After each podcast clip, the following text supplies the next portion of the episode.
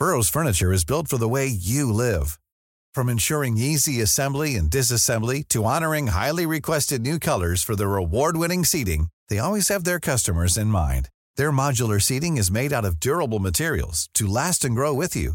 And with Burrow, you always get fast, free shipping. Get up to 60% off during Burrow's Memorial Day sale at burrow.com slash ACAST. That's burrow.com slash ACAST.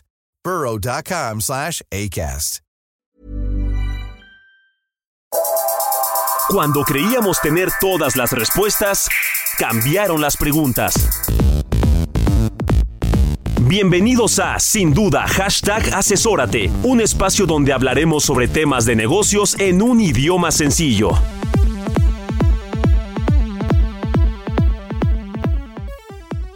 Queridos y queridas, este día en Sin Duda Hashtag Asesórate vamos a hablar sobre la resolución miscelánea fiscal para 2024, temas que a todos nos interesan y reforma laboral, con qué vamos a abrir este 2024 y qué se vino también derivado de los cambios de la transición del año pasado a este, en este espacio titulado Sin Duda Hashtag Asesórate. Queridos y queridas, bienvenidos a Sin Duda Hashtag Asesórate. Yo soy Luis Octavio Valtierra y les agradezco el favor de su sintonía un martes más platicando de negocios y de lo más importante en el mundo de ellos. Quiero dar la bienvenida también a mis invitados del día de hoy, empezando por mi asesor de negocios, Fidel Camarillo Lazo. ¿Cómo te encuentras? Un gusto, muy buenas noches. Muy buenas, muy buenas noches. Me da mucho gusto que estés con nosotros una vez más. Y bueno, queridas y queridos, hoy vamos a hablar sobre algo que pues cada año nos compete en, en materia fiscal y bueno, entre otras, que es la miscelánea fiscal para el año corriente, en este caso 2024. Para estos efectos invitamos a mi querido Asael Apolinar, que ya es un gran conocido de este programa. ¿Qué tal? él, bienvenido. Muchísimas gracias por y Paolo Espinosa, socios ambos en Garrido Licona. Buenas noches. Áreas fiscales, área de litigio y controversia respectivamente. Así que, pues bueno, vamos a entrar en materia. ¿Qué les parece si de entrada, mi querido Asa, nos platicas ¿Qué es la miscelánea fiscal o qué es esta resolución miscelánea fiscal para ponernos en contexto? A ver, la miscelánea fiscal en general son una serie de reglas que publica la autoridad fiscal para que podamos interpretar lo que viene en las leyes y en los códigos. De acuerdo. Eso es. ¿Te puede generar derechos? Sí. ¿Obligaciones? Nunca. Ok. Entonces, sobre estas bases, entiendo que año con año las autoridades nos ponen las reglas del juego. Así es. Perfecto. Ahora, ya yendo a materia, mi querido Paolo. Sí. ¿Qué hay de nuevo? ¿Qué hay de nuevo, Doc? Dice aquel personaje. Pues mira, eh, al no existir una reforma fiscal de fondo desde el año pasado, este año tampoco hubo una reforma fiscal y entonces prácticamente la regla se mantiene. Hay algunas variaciones muy sutiles y hay algunas omisiones de emitir reglas que las vamos a platicar, pero yo creo que dentro de las que destacan hay una particularmente que, que, hace un vínculo con algunas cosas que están pasando con la Corte, la Suprema Corte de Justicia de la Nación, y es la relacionada con la cancelación de comprobantes fiscales. Eh, hubo una reforma desde hace un par de años, 2022, digo ya estamos ahorita en 2024, bien o mal, ya se nos pasó todo el año de 2023, y eh, resulta que esta reforma lo que establece es que los contribuyentes en México, todos, solamente eh, pueden cancelar los comprobantes que emitieron en el ejercicio en el que los emitieron. Y se ha venido reiterando una regla miscelánea que te da un periodo de tres meses de gracia concluido el ejercicio fiscal para cancelar los comprobantes del ejercicio previo. Entendiendo que esos tres meses tú todavía estás pues probablemente presentando tu declaración anual. Preparándola sobre todo. Justo es esa, es esa la razón de fondo. Oye, eh, si tienes derecho a presentar tu declaración en enero, febrero y marzo, pues en esos meses también tienes derecho a arreglar los comprobantes fiscales, hacer un barrido y pues cancelar los que hayas emitido por duplicidad o por cualquier razón, ¿no? Sí, creo que es un tema que se ha venido este, comentando a través de todo el año prácticamente, el tema de la cancelación, surgieron los temas de los amparos, que te ampararas para ver si lograbas evitar y poder cancelar al momento que, que uno quiera. Creo que ese es un tema importante porque creo que ahí ya se ha logrado obtener sentencias favorables para este tema de la cancelación. ¿Se vuelve importante la regla miscelánea? Sí, porque los que no están en el amparo pues la van a tener que aplicar sí o sí y buscar la manera de, de cancelar lo que tenga que cancelar de aquí al, al 29 de marzo o al 31 de marzo, déjame decirlo así. Sí. Pero por otro lado, también es importante la gente que no se han parado tiene chance o ya no. Esa Sí. es la realidad. Justo eh, interesante el comentario, sumamente relevante, porque en 2023 la Corte declara la inconstitucionalidad del límite de cancelación de comprobantes fiscales. Entonces, eh, creo que en apego a, lo, a la jurisprudencia de la Corte, pues el SAT hubiera emitido una regla diciendo, oye, sabes que ya puedes cancelar cuando tú quieras, pero reitera el que solamente tienes tres meses para cancelar. Entonces, hoy, con motivo de la regla miscelánea 2024, todos los contribuyentes en México Fidel pueden acudir a su propia demanda de amparo. Y la fecha de vencimiento es el 9 de febrero de este año 2024. ¿Qué es lo que tienen que reclamar ahí? Pues bueno, que simplemente esta regla miscelánea en conjunto con el Código Fiscal fueron declarados inconstitucionales, entonces yo tengo que eh, argumentar y reclamar esta inconstitucionalidad para que a mí me dejen cancelar cuando yo quiera o cuando yo lo necesite. Y sobre todo porque en este 2023, que es cuando realmente la regla se ha vivido en pleno, ya las empresas han sufrido los estragos de no poder cancelar los FDIs. Y hemos tenido dos casos, por ejemplo, uno en el cual empresas que son proveedoras del gobierno, pasa este plazo de tres meses y de pronto en el mes sexto le dice el gobierno, ya te voy a pagar, pero necesito que la refacture, factura. cámbiame la factura. Y entonces Clásico. estás, estás ante una imposibilidad. Puedes hacerlo, pero sabes que te puede costar una multa de entre el 5 y el 10% del comprobante. E inclusive casos más extremos de empresas que se dictaminaron para efectos fiscales y que al momento del dictamen tenían duplicidades FDIs y el auditor se los iba a marcar como una omisión de impuesto porque no los cancelaban. Entonces, ahí es cuando las empresas hoy ya han tomado una conciencia de que es- es necesario ese amparo. No es que estés haciendo las cosas mal. Inclusive puedes y debes aprovechar este lapso de tres meses para cancelar lo que se, lo que se deba de cancelar, pero que hay cosas que salen de tus manos y que te puede costar dinero el no tener este amparo. Sí, yo creo que ahorita, digo, el- yo les diría, pues súbanse al amparo porque ya lo vas a ganar sí o sí. Sí. Son de las ventajas de tus amparos que vas a ganar. No tienes el problema de que, bueno, 50-50. Yo creo que es importante que las empresas que no se han subido o no se han amparado lo evalúen porque es algo que van a ganar. O sea, ya es prácticamente un hecho que vas- te van a dar la palomita de que sí vas a tener el derecho a cancelar.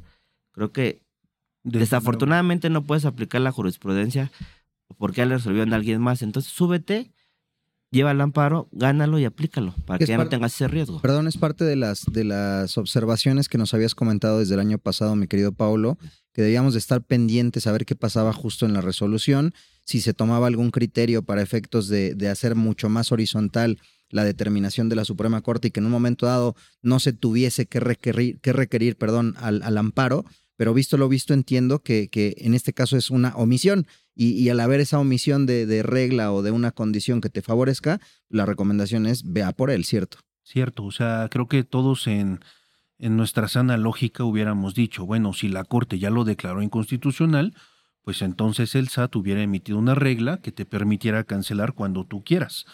Pero no fue así. Y no fue así porque las reglas del amparo lo que te dicen es que esas sentencias solamente protejan a quien vaya a su propia demanda, como bien comentaba Fidel. Entonces hoy, nos guste o no, estamos viviendo con una regulación legal para ojos de la autoridad, pero que es inconstitucional para ojos de la Suprema Corte. Entonces, ¿cómo nos podemos, de qué lado quieres estar, no? ¿De qué, de qué equipo? ¿De los que ya tienen su inconstitucionalidad declarada o de los que tienen que cumplir con todas las contingencias que acaba de marcar Asael? Y sobre todo también algo que tienen que tener muy presente las empresas es que el amparo no sustituye las demás obligaciones que tienes cuando cancelas un CFDI y que es que demuestres la materialidad. Y ahí es donde tienes que allegarte de herramientas tecnológicas y de una asesoría correcta para justificar el por qué estás cancelando. El amparo lo que te va a quitar es una multa. Y la autoridad va a decir, ok, no te voy a multar, pero tienes que demostrarme y darme la razón de negocios de por qué estás cancelando esos FDI. Si efectivamente ya acumulaste el ingreso y se trata de una duplicidad, si fueron datos erróneos los que se incluyeron, si estás en esta situación de no, lo emití bien, si era una operación, pero mi cliente me está pidiendo que la cancele para que me pueda pagar, ahí es donde también tienen que hacer un trabajo importante las empresas para complementar este tema del amparo. Ok. Oye, y si por alguna razón eh, se me pasara la fecha, que me la podrías repetir, eh, quedamos 9 de que es febrero. 9 de febrero. Si por alguna razón se me pasara la fecha, ¿qué pasa? ¿Qué, qué escenario viene? El escenario que vendría es que tú podrías cancelar de manera extemporánea algún comprobante, pero la autoridad te podría emitir una multa del 5 al 10%, pero del valor del comprobante. Y esas multas ya podrían ser impugnadas y, y pues ya tendrías que obtener tu resolución favorable. Pero yo digo, bueno, este, ¿para qué te esperas, no? Claro. ¿Para qué quieres vivir esa contingencia si puedes vacunarte de manera anticipada? Entonces la recomendación sería, pues, anticípate y, y no vivas ese escenario que te va a costar dinero. Y realmente ya tenemos el tiempo encima, porque ya estamos a la tercera semana de enero y solamente tenemos, si no me equivoco, por ahí dos o tres más para poder cumplir con los tiempos. Así que, pues bueno, ese es un llamado a la acción muy claro, mi querido Pablo, en tema de lo que a primera vista nos están destacando en materia de resolución miscelánea fiscal. ¿Qué más tenemos? También tenemos el tema, ratificaron esta regla en materia de, de corrección de CFDIs de nómina. Ajá, en donde ya es una regla que han publicado muchos años, en donde nos permiten que hasta el mes de febrero, CFDIs de nómina que hayamos emitido en 2023 y que tuviesen algún error, tenemos la posibilidad de emitirlos hasta el, reemitirlos hasta el 29 de febrero de 2024. ¿Cómo puede ser un error en CFDIs de nómina? Puede haber muchísimos. Uno, que no estés clasificando correctamente ingresos grabados para el trabajador, exentos o no afectos. Ahora, sobre todo con este tema de la- del, del home office o de- de- del, del trabajo a distancia, trabajo. hay conceptos que no se han timbrado bien y que tienes que hacer la corrección de manera correcta. Que no timbres correctamente el impuesto, que es una de las conciliaciones que hoy se tiene que lo hacer dupliques, ¿no? o que lo dupliques o que duplique los FDIs de nómina, sobre todo cuando haces un cambio en, sus, sis- en, en los sistemas hemos visto esa, e- ese fenómeno y es hoy tendrías que estar ya haciendo una conciliación, si no es que lo has hecho mes con mes, Sí. que ya es lo recomendable, Sí. hoy tendrías que estar conciliando todos los conceptos de nómina, incluyendo el tema de impuestos y verificar que se emitieron de manera correcta Ujú. al- ha, ha circulado y se ha comentado, oye, es que tendrías el derecho de hacerlo hasta el 31 de marzo porque así lo dice la ley. Puede tener cierta razón jurídica, pero es importante pegarse a los tiempos de la eh, que establece la red miscelánea. Si quieres, continuamos ahorita en el, en el siguiente tramo, porque sí hay, por, hay una razón de por qué nos pone el 29 de febrero la autoridad fiscal. Justo eso es lo que te quería decir, mi querido Asa, interrumpir esta explicación que nos estás dando junto con nuestros demás invitados, ya que los tiempos, como ustedes bien saben, se nos vienen encima. y La plática cuando fluye es cuando más se ve comprometida, así que vamos a tener que hacer una breve pausa en este espacio titulado sin duda hashtag asesórate, queridos y queridas. Nos escuchan por el 98.5 en la Ciudad de México, el Heraldo Radio y por todas las estaciones que replican la señal de, Ra- de Heraldo a lo largo de la República Mexicana y todo el mundo a través de heraldo.com. Esto es sin duda hashtag asesórate. Ya regresamos después de este brevísimo corte. Asesórate. Asesórate. Asesórate. Asesórate. Asesórate. Asesórate. Asesórate. Asesórate. Asesórate. Asesórate. No nos cansaremos de decírtelo. Asesórate. Garrido Licona. Asesoría fiscal, legal, financiera y de negocios. Visítanos en garridolicona.com.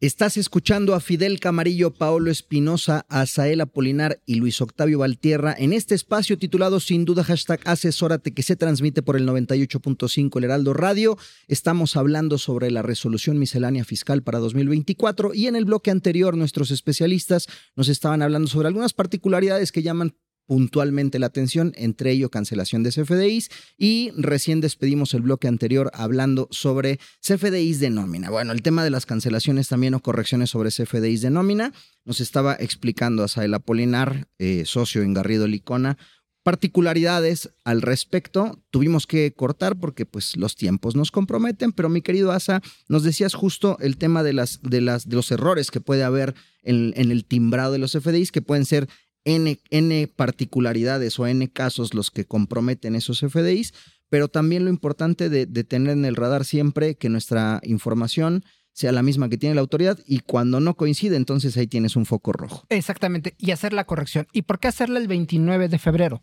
Porque toda esa información lleva precargada en la declaración anual. Si tu declaración anual tiene información precargada de manera errónea, tienes que corregirla hacer los reprocesos que requieras y consideremos que esos reprocesos por parte del SAT al menos tardan una semana. Es decir, si tu información de nómina está mal en la declaración anual, tendrías que reprocesar CFDIs, volver a enviar la información, esperar que la autoridad los tome y los reprocese para que tú puedas presentar tu declaración anual. Por eso es fundamental que sí nos apeguemos a esa fecha del 29 de febrero. Ok, y, y Fidel, en estos casos, incluso también hasta donde entiendo, eh, pues bueno, si tienes un cálculo equivocado, además de que tienes que alzar la mano y corregirlo, pues esto creo que conlleva también multas, ¿cierto? Sí, puedes tener multas. Yo creo que el, el principal riesgo que puedes tener aquí o, el, o la persona física es muchas veces tu saldo a favor que no lo puedas recuperar. Claro. Porque la información que está dando el patrón pues no es correcta, porque no se corrigió en estos FDIs. Y uno como persona física te puede tener, déjame llamarlo, el decir, vas, pides tus 10 mil, 20 mil o la cantidad que te dé y no te lo devuelvan. Y tengas que estar insistiendo, insistiendo y pase el tiempo y no te lo devuelvan. ¿Por qué? Porque no se corrigieron los FDIs. Ese es importante y se vuelve muy importante porque ¿por qué no lo vas a poder corregir? Entonces muy probablemente ya perdiste tu saldo a favor. Entonces son de los temas que tienes que cuidar porque si no vas a tener a tus empleados tocándote a la puerta diciéndote, oye, no me han dado porque tú en errores, porque no, yo no tengo nada que ver, fueron errores de la administración. Se Creo que se vuelve muy, ¿no? digo, aparte, aparte de las multas, para mí creo que esto es más importante. Claro, el efecto que, Que tiene tenemos sobre tus que, colaboradores. tenemos que cuidar. De acuerdo. Sobre ti como patrón, evidentemente, sobre tu empresa y sobre tus colaboradores. Hablábamos en un inicio que, que bueno, también destacaba esta, esta resolución, eh, más que por lo que contiene, sino por lo que dejó ausente o lo que se quedó ahí en el tintero. Mi querido Paolo, ¿de qué estábamos hablando particularmente? Hay dos reglas particulares que todavía no ha emitido la autoridad y una va relacionada con la determinación de la deducibilidad de intereses netos de forma consolidada. Pero eso Y- llevamos años esperándola. Ya desde que se, desde que se creó la limitante de deducción, recordarán que dicen, oye, puedes eh, deducir los intereses netos de forma consolidada si estás en un grupo, de acuerdo a las reglas que emita la autoridad. Y esas reglas no han llegado y, no se han publicado. Y de hecho hubieron amparos en donde le reclamaron a la Corte y la Corte eh, lo que se le dijo fue, oye, es que el SAT no ha emitido estas reglas, hay una omisión. Y la Corte en jurisprudencia lo que dijo es, no habrá, no hay Y no ni habrá.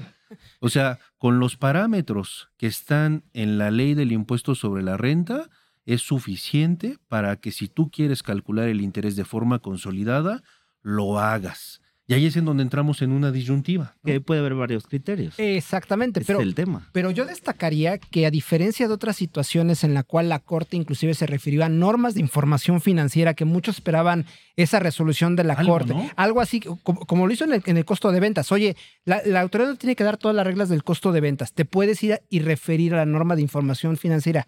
Y así lo hizo de manera explícita. En el caso de los intereses netos dijo, ni tienes que voltear a otro lado. Todo lo que necesitas saber para hacer ese cálculo consolidado está en la ley del impuesto sobre la renta. Entonces, ahí es donde viene el reto para las empresas. El generar una metodología que tenga una consistencia económica, pero a su vez que cumpla con todas las reglas eh, fiscales. Ok. Y bueno, antes de que el tiempo se nos, o de que el agua se nos venga al cuello, mi querido Paolo, por ahí teníamos otro tema para comentar. Y Ah, hay pare- otra regla, o sea, sí. que, que a lo mejor es la que iba a preguntar. Sí. Yo recuerdo que, no sé entró en vigor el año pasado, El año pasado, en 2023. del tema de que le daban oportunidad de compensar a los, más, a los mal portados. Sí. Es decir, porque los que nos portamos bien no nos dan chance de compensar, Sí, pero a los que sí tienen créditos y auditorías pudieran compensar. sí. Pero recuerdo que en la ley también decía que iba a haber reglas especiales para ver cómo hacíamos esa compensación. Sí. ¿Se publicaron? ¿Salieron en esta miscelánea? Tampoco ¿Cómo salieron. quedamos? Nos quedó a deber eh, la autoridad fiscal. Y, creo que esto sí es delicado y sumamente relevante, Fidel, Octavio, Asael. Porque la regla que está, bueno, como todos sabemos, eliminó la compensación universal, que para la audiencia que nos está escuchando, esto consiste básicamente en que si yo tengo una contribución saldo a favor, la puedo aplicar contra una, la podía aplicar más bien contra una contribución de distinta naturaleza eh, para pagar ese crédito. Por ejemplo, el clásico era IVA contra renta o renta contra IVA. Y en 2023 se crea una nueva regla y lo que te dicen es el contribuyente auditado incumplido puede aplicar la compensación universal. En cambio, el no auditado cumplido no puede aplicar esta compensación universal, pero lo va a hacer el auditado incumplido de acuerdo a las reglas que emita el SAT. No ha habido estas reglas y creo que esto es sumamente delicado como anticipaba porque ya hemos tenido y vivido casos en donde hay contribuyentes que están viviendo una facultad de comprobación, una visita domiciliaria, una revisión de gabinete, quieren autocorregirse porque dicen debo, no niego, pago, no tengo, pero si tengo un saldo a favor y ese saldo a favor lo quiero ocupar para pagar y terminar esta auditoría. Entonces ya se plantearon estas autocorrecciones a través de compensación universal y la respuesta de la autoridad ha sido no puedes compensar porque todavía no he emitido reglas. Entonces, como no hay reglas emitidas, pues qué bueno que tengas un saldo a favor, pero no te admito ese pago. Espérate a que emitan reglas. Y todos estábamos esperando en 2024 que emitieran esas reglas y hoy parecería que esta reforma pues no se puede aplicar ni siquiera para los auditados que se declaran por sí mismos incumplidos y que tienen la buena voluntad de pagar. ¿Qué pasa ahí, Pablo? O sea, no puedes aplicar la compensación, pero entonces le tienes que pagar. Bueno, qué, tienes, es lo que están buscando? Tienes dos caminos, Fidel. Uno es que como no puedes aplicar ese saldo a favor, estás impedido por una cuestión atribuible netamente al SAT. Entonces el primer camino es que saques la chequera y le pagues el crédito fiscal. El otro camino que hemos explorado es, oye, acudimos a un medio de defensa, en concreto a una demanda de amparo, en donde le decimos a un juez, quiero pagar, pero como no han emitido reglas, no me admiten mi compensación. ¿Qué hacemos? Y el juez lo que ya nos dijo es, no te preocupes, te voy a dar una suspensión para que a ti no te puedan determinar un crédito fiscal hasta que la autoridad eh, emita reglas. Entonces... Cuando pues, las emita. Cuando las emita. Tárdate lo que quieras, pero yo como sí tengo la buena voluntad de aplicar ese saldo a favor y no puedo porque no hay reglas, pues entonces tú, SAT, tampoco a mí me puedes determinar un crédito fiscal. Y, y estas suspensiones que hemos obtenido, digamos que ponen las reglas parejas, ¿no? En un mismo nivel. Yo no puedo, pero tú tampoco. Y es así como, como hoy estamos viviendo. No muchos saben de, de estas suspensiones que se han obtenido, pero es técnicamente lo que puedes hacer, Fidel, o pagar o ir a un medio de defensa para que todo se congele en el estado que está. Y yo esperaría que tarde o temprano, pues la autoridad regule a través de regla miscelánea, porque vale la pena mencionar, eh, Octavio, que eh, se emite la regla miscelánea en 2024 a inicios de año, pero a lo largo del año también puede haber modificaciones, adiciones, matices, y yo espero que, que, más temprano que tarde, pues la autoridad emite estas reglas para eh, terminar auditorías por autocorrección en facultades de comprobación. Creo que sería sano para todos. Esperemos que no pase como la de intereses, pero... Pues esperemos que no pase como... Seguiremos esperando como la de intereses, pero, pero tarde o temprano también van a llegar estos asuntos a la Corte y, pues bueno, creo que aquí sí sería distinto porque no hay. No hay procesal. Sí, no hay. Necesitas un procedimiento formal. Sí, o sea, no hay un elemento para, para, para que se puedan pronunciar la corte y decir es que los parámetros están en ley. Aquí sí es claro que te dijeron vas a aplicarlo, pero como te diga la autoridad. Y no hay un procedimiento, o sea, no sabes, no hay una ficha de trámite, no hay un plazo, bueno, un plazo un poco regulado, pero hay muchas cosas, ¿no? Que se tienen que, que, formar parte de la miscelánea. Sí, sobre todo porque no es un procedimiento que puedes decir, oh, bueno, presento una complementaria y ahí metes la compensación. Ni siquiera los sistemas del SAT te lo permiten. O sea, no podrías hacerlo vía una declaración como haces una compensación de ISR contra ISR. O sea, hoy sí estás realmente imposibilitado en la práctica para poder hacerlo. Sí, sí los sistemas no te permiten. No. Como está prohibido eliminar el tema de la compensación universal, los sistemas ahorita no funcionan. Yo creo que es el tema que está evaluando el SAT para admitir sus reglas. Sí, de hecho, hoy, aunque quieras, no lo puedes hacer manual, no lo puedes hacer a través de una queja ante Prodecon, no lo puedes hacer a través de un caso de aclaración. Simplemente no te admiten el trámite. Y en aquellos casos en donde ya hicimos la petición formal a la autoridad, te emiten un oficio en donde simplemente te dicen, como no hay reglas, yo no le puedo dar trámite a esto. O sea, parecería que ellos también están impedidos, pero bueno, ya se tendrán que coordinar con el área de normatividad habrá más casos de contribuyentes y tarde o temprano tendrá que quedar regulados. De acuerdo. Pues queridos y queridas, ya los escucharon, Asael Apolinar, Paolo Espinosa, socios de Garrido Licona, a quienes les agradecemos haber estado con nosotros. Mientras nosotros hacemos una breve pausa aquí en Sin Duda, hashtag asesórate.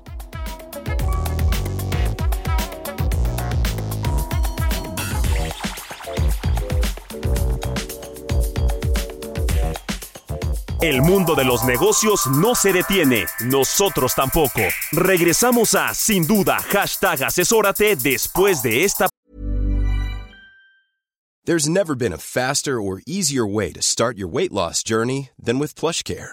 PlushCare accepts most insurance plans and gives you online access to board-certified physicians who can prescribe FDA-approved weight loss medications like Wigovi and Zepbound for those who qualify.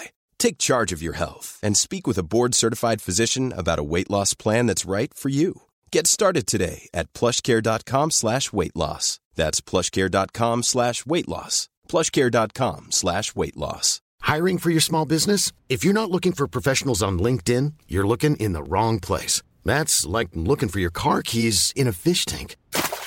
LinkedIn helps you hire professionals you can't find anywhere else, even those who aren't actively searching for a new job but might be open to the perfect role. In a given month, over 70% of LinkedIn users don't even visit other leading job sites. So start looking in the right place. With LinkedIn, you can hire professionals like a professional. Post your free job on linkedin.com slash people today. pausa. Estamos de regreso en Sin Duda, hashtag asesórate, con el análisis de los temas empresariales que afectan a tu negocio. Bienvenidos de vuelta a Sin Duda, hashtag asesórate. Yo soy Luis Octavio Valtierra y nos escuchas por Heraldo Radio 98.5 en la Ciudad de México y en todo el mundo a través de heraldo.com y las emisoras que retransmiten la señal de Heraldo Radio. Para este bloque, mi querido Fidel Camarillo, eh, traemos un tema con el que despedimos el año anterior porque pues había mucha novedad, mucha materia en, en temas laborales. Y hoy, ya a tres semanas de este bonito 2024, tenemos que retomarlo forzosamente porque los cambios no dejan de suceder. Siguen, siguen. Y para estos efectos, mi querido Fidel, invitamos nuevamente a nuestros especialistas de Teleworking, Zoe Gómez, socia directora de dicha empresa. ¿Cómo estás? Un placer. Qué gusto saludarles por aquí. Igualmente, feliz 2024 porque no los habíamos visto este año. Eh, y a mi querido Álvaro González Schiafino, socio también en Teleworking. Octavio, ¿qué En tal? este caso, Bien. Bienvenido. Especialista, Muchas gracias. Un gusto estar nuevamente por aquí con ustedes. especialista en temas legales laborales. Así que, queridos, platíquenos qué pasó, qué transiciones hubo, más bien, qué cambios hubo en la transición de Yo año. creo que a mí me gustaría iniciar, Octavio, Sí, Fidel. preguntándoles las principales obligaciones de este primer trimestre Venga, para que las empresas y los contribuyentes estén al pendiente de las cosas que deben de cumplir. muy bien. No se nos vaya a pasar y ya luego, bueno, seguimos con el tema de la reforma, ¿les parece? bien. Sin duda, de cara al cierre del ejercicio, lo más trascendental debe de ser ahorita el cuadre contra el CFDI de nómina.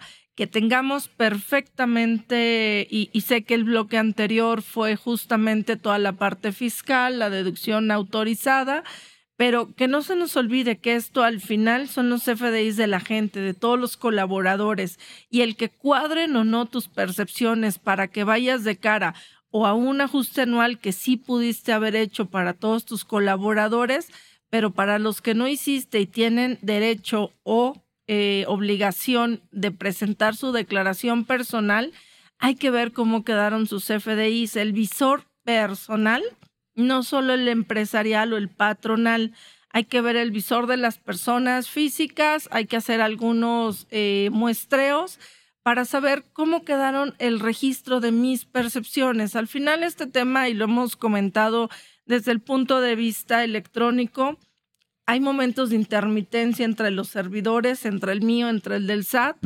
que pierden información o la dejan suspendida en algún momento de la, de la red y la Eres nube. muy conciliadora, Se queda en querida. el limbo, ¿no? Entonces, eso te genera eh, discrepancias. Y esto al final te repercute en clima organizacional. Si yo cuando hago mi declaración y sobre todo si traigo gastos importantes personales, digo más allá del cuartito de hijo que te alcanza hoy la deducción autorizada, porque la verdad es que es muy poquito lo que alcanzas a deducir, pero si el tema de un gasto funerario, de un gasto médico y que seguimos con un tema de enfermedades importante, ¿no? Entonces, creo que hoy incluso la conciencia de la gente de tener una previsión en ese sentido hace que tengas más gastos que aplicar en tu declaración personal.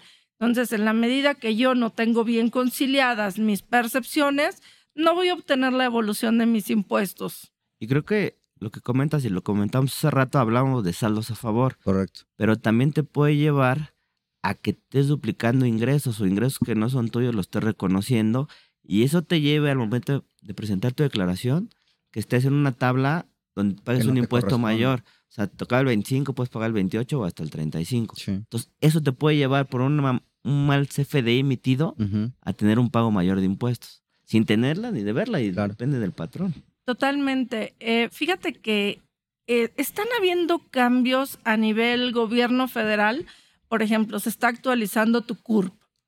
Y en, ese, en esa conciliación de datos pueden afectar mi base personal. Entonces, alguien me timbra tus ingresos, ánimas también me llegara la bancarización, pero no problema, sucede. No llega el ingreso. Exactamente, solamente te aparece el ingreso acumulable por el que no hubo una retención. Entonces, es todo el tema de discrepancias que viene, sí, para la persona moral, pero mucho más para la persona física. A la persona moral, oye, fueron dos recibos que no le impactan. Sí, pero a la persona física, ¿qué crees que fueron dos recibos que le duplican sus ingresos? Pues ladrón de pagamos esa diferencia de impuesto, ¿no? Claro. Y, y Álvaro, en el día a día, esto, esto me imagino que, bueno, lo han detectado y por ello es que están poniendo el tema en la mesa. Es correcto. Digo, desde el año pasado, como bien lo dijiste eh, de inicio, la materia laboral se quedó como que en suspenso, ¿no? Con el periodo le- legislativo. Y, y otro de los temas que habría que tener ahora en mente es relacionado con los servicios especializados, ¿no? Específicamente hablando de renovaciones de REPSE, ¿no? 2024 es un año de renovación de REPSE. Recordemos que en 2021, que fue cuando se genera esta obligación para prestar servicios especializados, eh, se, se creó la obligación de renovar cada tres años el registro, ¿no? Entonces, los prestadores y quienes reciben, obviamente, servicios especializados tendrán que estar muy atentos eh, para renovarlo y verificar, sobre todo, que sus proveedores eh, lo renueven, ¿no? En tiempo. ¿Qué fechas vendrían siendo esas? Donde tengas que renovar, que es ¿tiene una fecha A específica o es de de...? septiembre. Ok. Sí, recordemos que la reforma entró en septiembre, entonces de septiembre a diciembre, dependiendo la fecha en que obtuviste tu registro, o sea, esto no es una fecha genérica o general. A partir de septiembre, que ya tuvimos el aplicativo por parte de la Secretaría del Trabajo y Previsión Social vigente, a partir de ahí es como ruleta, ¿no? Cuando obtuviste el REPSE, entonces sí es bien importante estar en el monitoreo. Calendario solar. Exactamente. Pero además, ahorita en el mes de enero, recordemos que el día 17 a más tardar se deben de presentar las informativas para el IMSS y para el Infonavit, el IXOE y el CISUB. Eh, creo que cada, cada ocasión y cada cuatrimestre Están llegando recordatorios de eso. sí. uno llega en recordatorios, pero además las autoridades están siendo más finas ya en el tratamiento. De hecho, eh, el Infonavit acaba de publicar en su página las modificaciones que tiene, que la verdad es que funcionan para bien. Oye, te doy un número de folio, pero eso también te da un tema de rastreo. Yo creo que algo que hemos perdido del foco es que el REPSE es un padrón público. Y eso es lo que me lleva a un nivel de fiscalización. Claro. El año pasado, hacia finales, también se anunció por parte del IMSS que iban a hacer una combinación para el tema de la fiscalización. Y este, sin duda, es uno de los temas que más se fiscalizarían, Álvaro. Es correcto, digo, sobre todo considerando que en materia laboral la Secretaría del Trabajo trae un programa de inspección muy eh, agresivo. Tienen como eh, meta el llevar a cabo entre 35 mil y 40 mil inspecciones al año. ¿no? Y obviamente este tema de servicios especializados es uno que va a estar siempre en, en, en, en la mesa, ¿no? No nada más revisándolo de forma particular, sino eh, hemos ya eh, participado en algunas inspecciones de condiciones generales de trabajo, en donde ya te involucra también eh, el que te exhibas tus repses, tus contratos, ¿no? Entonces, eh, obviamente sí es algo que hay que tener en cuenta. Sí, yo creo que en materia de reps este año no lo podemos dejar hasta septiembre. Tenemos uno que ir revisando los contratos, que eso traspasar por jurídico para estos nuevos contratos implican todo un reto. El que otra vez crucemos por cómo va el contrato, si hacemos una adenda, si cambiamos de proveedor, si traemos inclusive un back, oye, si requiere este servicio especializado y si mi proveedor no obtiene el REPSE, Mm. ¿con quién lo voy a hacer? Entonces, el empezar a hacer este tipo de contrastes y previsiones es lo que nos va a permitir llegar a un momento adecuado, porque recordemos que esto tiene un tema de legalidad muy raso. O cumples o no cumples. No es que hoy en medio estoy. No, no, no. Si no tienes hoy REPSE vigente, no puedes ni contratar ni prestar servicios Digo, tema, especializados. yo creo que se vuelve importante porque como empresa que tú contratas un servicio especializado, obligas a que la persona tenga el REPS a la, a la empresa que estás contratando. Si no lo tuviera, tu deducción puede estar en duda. O sea, tú como empresa que estás contratando, esos pagos que estás haciendo, pudieras tener el riesgo de perder esa deducción.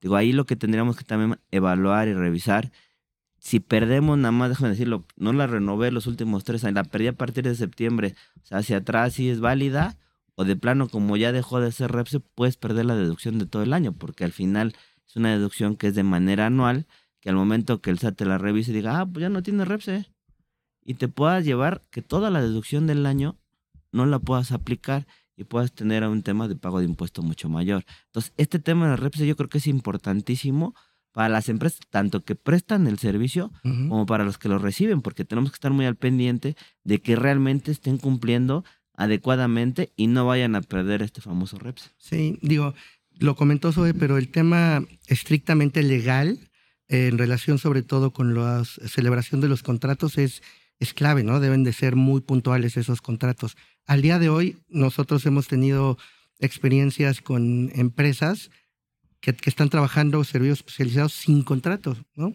Entonces, compra, con puras ejemplo. órdenes de compra, ¿no? Entonces, hay quienes realmente no están enterados de todas estas obligaciones, ¿no? Es un tema muy relevante para este 2024. Que es una bombita de tiempo que en cualquier momento se les puede explotar en la mano, en el tal vez mejor de los casos. Cargada de C4. Muy bien. Este, bueno, sé que tenemos bastante materia eh, para, de la cual platicar y de la cual nos irán comentando en cuanto a las obligaciones. Ahorita ya empezamos con las obligaciones En inmediatas. materia de REP sí sé que Sí. traemos encima el, el corte.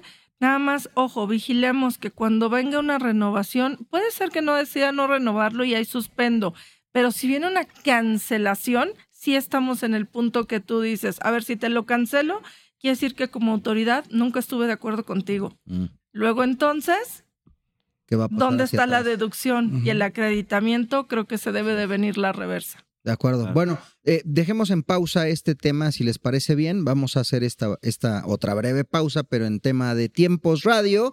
Así que, queridos y queridas, nos escuchan por el 98.5. Esto se llama sin duda hashtag asesórate. Estamos platicando con los expertos de Teleworking y nuestro asesor de Garrido Licona, Fidel Camarillo, sobre temas laborales. Aquí en sin duda hashtag asesórate. Para hacer negocio hay que generar confianza. En GL Auditoría analizamos y nos aseguramos que la información financiera de tu empresa genere confianza y tranquilidad para tus clientes, socios, autoridades e instituciones financieras, entre otros. GL Auditoría. Preservamos tu patrimonio. www.glauditoría.com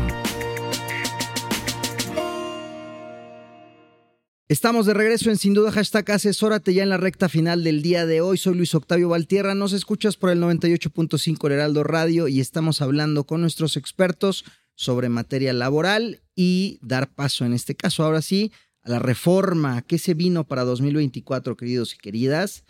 ¿Quién gusta empezar? Mira, el, el año pasado, recordarán, eh, en, en el último periodo de sesiones estuvo la eh, iniciativa de la jornada reducida, ¿no? Que todo el La mundo reducción de la jornada. la reducción de la jornada. Todo el mundo pensaba que iba a votarse y que inclusive a lo mejor en un fast track iba a pasar todo el procedimiento legislativo, ¿no? Sin embargo, derivado de ese parlamento abierto que hubo a finales de año, en el que se escuchó a la iniciativa privada, sindicatos y al propio gobierno, se decidió eh, inclusive el dictamen que ya estaba aprobado por la comisión, regresarlo a, a la comisión de puntos constitucionales para ajustarla en el sentido de incluirle un periodo de transición, ¿no? Es decir, una implementación escalonada, ¿no? Porque como venía la reforma, la implementación iba a ser inmediata, ¿no? Al día siguiente de su publicación. Eh, creo que esta reforma no es cuestión de si se va a aprobar o no, creo que es de cuándo y cómo, ¿no? Eh, eh, será cuestión de que se ajuste, que pase otra vez al Pleno de la Cámara de Diputados. Bueno, no otra vez, que pase al Pleno, se vote en el Pleno y continúe ya el procedimiento, ¿no? Pero creo que esta jornada, digo, esta iniciativa es, debe contarse como con un hecho. Sabemos que es un año electoral Aparte. y este tipo de reformas pueden ayudar. Sí. Entonces, digo, no sé en la experiencia cómo ven, creen que va a pasar antes de votaciones. Yo, yo creo que por lo menos a la votación de los plenos sí creo que pase antes. Es muy atractivo el tema laboral eh, para el, en, en época electoral y creo que en las votaciones difícilmente alguna bancada se va a atrever a votar en contra. ¿no? Digo, es algo que sería un balazo en el pie. Yo creo que eso es lo peligroso de las reformas laborales, que hablas de votantes.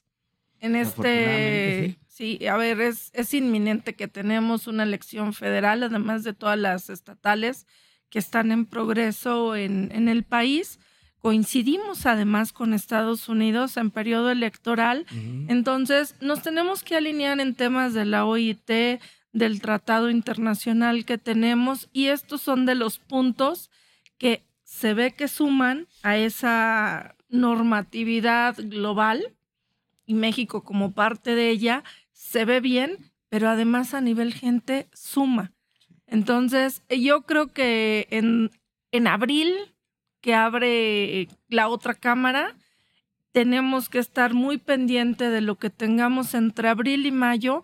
La verdad es que son periodos complicados porque estamos terminando de presentar declaraciones anuales de personas morales, declaraciones de personas físicas y ahí vienen como incentivos adicionales, ¿no? Traemos el tema del aguinaldo que ya no pasó en diciembre y qué bueno, pero no sabemos para este año y nos va a agarrar después en el primer, eh, ya pasado el primer Q del ejercicio. Entonces, ¿qué, qué dejamos en presupuestos? ¿Hasta dónde lo, lo llevamos? Porque al final el estado de resultados pues te va a jugar feo, ¿no? Sí, es a lo que iba. O sea, este tipo de reformas, desafortunadamente, sí, te, sí tiene una implicación financiera. Sí, claro. Porque una, y creo que operativa también, en el tema de la jornada laboral reducida, si tú quitas gente, entonces vas a tener que contratar más gente, o cambiar horarios, o ampliar horarios, agregar. O sea, creo que tiene un costo bastante alto Correcto. ese cambio. Entonces, si de repente llegan que, oye, a partir de junio, julio, viene esta reforma, pues, tú no lo tenías en el budget, en tu presupuesto, ese gasto. Lo vas a tener que sumar y a lo mejor va a disminuir tu, tu rentabilidad del año. Como en el tema del, del aguinaldo, mayores, adultos mayores. aguinaldo. Aguinaldo, y pues el aguinaldo. Pues normalmente la ley 15 días, tú lo provisionas. Hay empresas que dan 30 o hasta más días, pues, no tienen ningún problema. Correcto. Pero en las empresas que dan prestaciones de ley, pues financieramente van provisionando su gasto que van a tener en el transcurso para pagarlo en el mes de diciembre. Y si les aumentas al doble, déjame llamarlo así, de 15 a 30 días, pues sí va a ser un efecto muy fuerte porque no van a tener provisionado el gasto en su presupuesto. O sea, creo que este, este tipo de reformas, de repente no se ve el impacto que puede tener financieramente y operativamente para las empresas. operativamente es, el impacto es importante. Digo, sin duda, el que recibas eso financieramente Claro. es lo que te da o no la viabilidad. Pero operativamente, las empresas que ya pagan más allá de las prestaciones mínimas de ley, hoy te ponen, me pagas prestaciones mínimas de ley, no me ofreces nada diferente. ¿Por qué me contrato contigo y no con Octavio? O sea, ¿qué, qué te hace ese diferenciador? Y si estás requiriendo mano de obra para sustituir esos huecos que te está dejando la reforma, lo tienes que encarecer tantito más para traer rápidamente esa mano de obra que te permita darle continuidad a tu producción, ¿no? Sí, es correcto. Oye, y de manera general, entonces, eh, yo tengo una duda, o sea, porque al final del día, si esto, eh, si esto hubiese pasado al principio, al final del cierre del 2023 y como, como antecedente para que el 24 provisiones y tengas como todas las reservas que debes de llevar a lo largo del año y tal, y no sucedió. ¿Hay posibilidad de que esto suceda a lo largo del 2024 y que lo tengas que aplicar para 2024? Si la respuesta es sí, no debería de existir de alguna manera como un, oye, a ver, dame En el- chance, en porque... el tema de las vacaciones, así fue. ¿eh? Sí, O sea, fue, no fue a finales de año, fue a, a mitad de año. Son ya no seis, son 12 y punto. E- Ese es justo el tema con la jornada No hubo un periodo de transición. Exacto, no hubo la un periodo de realidad. transición. No sé ahorita si se espera que tengan un periodo de transición. Por eso es por lo que se regresó a puntos constitucionales. Sí, ese es justo el punto, ¿no? Digo, la idea es, como te decía, no creo que sea un punto de si se va a dar o no. Sí se va a dar, creemos, pero ha- hay que ver cómo se va a dar. Sí va a haber una entrada escalonada, eh, con una jornada reducida, no de tope, a lo mejor esas ocho horas, ¿no? Pero sí, a la- inclusive a lo mejor, como ha sido en otros países como Colombia o Chile, que han sido en varios años, ¿no? Habrá que ver cómo son esos ajustes, pero sí se espera un periodo de transición, ¿no? Sí, Para- yo creo que de aquí a mayo tenemos un, un periodo muy activo de estar monitoreando todo lo que hay en materia laboral porque impacta dramáticamente. Y en ese orden, la NOM 037, Mm. que sí entró, Ujú. Y esa nos lleva a muchas otras implementaciones. El armado de expedientes es algo intenso. Es más, hoy hay muchos patrones que dicen, ¿sabes qué? La diferencia entre tres días en casa y dos en oficina me implica este gasto de armar el expediente, documentar, implementar, reviértelo, Creo que aquí es importante que a lo mejor nos aclares seguro. para los que se acaban de conectar qué es la NOM 37.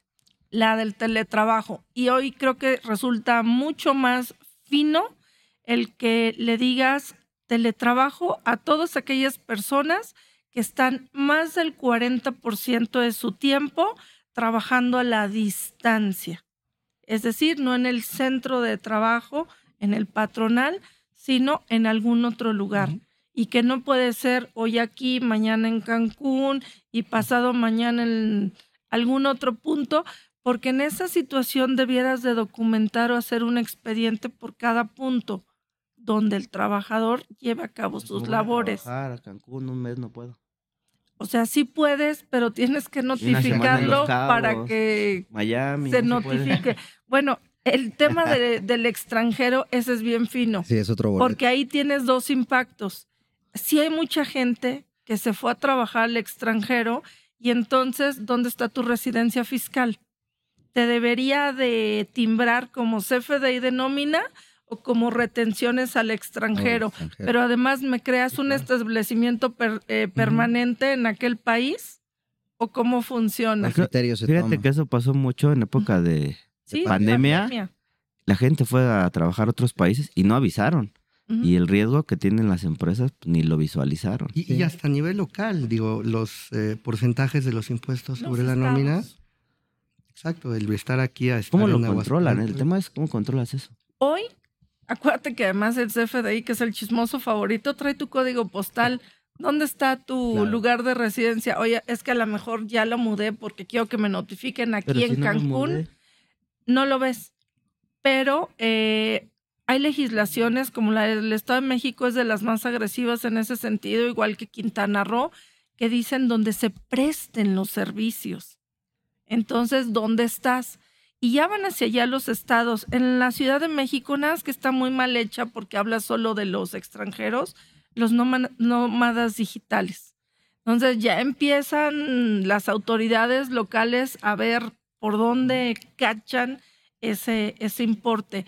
Y antes de que se nos vaya el tiempo, la verdad es que me gustaría ver el tema relativo a la nueva tabla de enfermedades de trabajo. Ese es bien importante y sobre todo con esta norma 037 tenemos que cada año tener la revaluación de la NOM 035, los factores psicosociales, revaluadas, revisadas, y hoy resulta mucho más fino el que identifiquemos si no hay un factor de riesgo exógeno, externo a la empresa, que me vaya a repercutir en lo interno y que al final me, me cueste en materia de prima de riesgos de trabajo. Yo todavía no veo dónde está la bola esta dorada para medir el estresómetro y cómo, y cómo lo van, a, ¿Cómo lo hacer? van a hacer exactamente? Exacto. ¿Cómo lo vas a medir? Oye, es que me produce estrés ir a trabajar. ¿Te produce estrés o la distancia que tienes de tu casa a tu centro de trabajo te produce ese estrés? ¿O en tu casa tienes un detonador que te genere estrés y claro, al llegar al trabajo pues revientas con el trabajo ordinario? Esos son los factores que sí hay que determinar y aislar perfectamente para armar expedientes también un defense file de qué sí es un riesgo de trabajo y qué no es atribuible. De acuerdo, pues se nos vino el tiempo encima, bien lo, bien, bien, bien lo decías, mi querida Zoe, ya traemos ahora sí el tiempo encima, así que les agradecemos mucho a nuestra querida Zoe Gómez, Un placer, Octavio. Álvaro González. Gracias. Gracias. y por supuesto a mi querido Fidel gracias. Camarillo, hoy mi asesor de negocio. Un gusto, como siempre. Por supuesto, a ustedes, queridos y queridas, que nos acompañaron desde su casa, desde su trabajo, desde su coche o en repetición, donde sea que se encuentren, les mandamos un fuerte abrazo. Nos escuchamos la próxima semana en este mismo espacio en el 98.5 Heraldo Radio. Sin duda, hashtag asesórate. Chau, bye. Tenemos una cita la próxima semana en Sin Duda, hashtag asesórate, para analizar más temas que impactan a nuestras empresas. El mundo de los negocios no descansa. Sin duda, hashtag asesórate tampoco.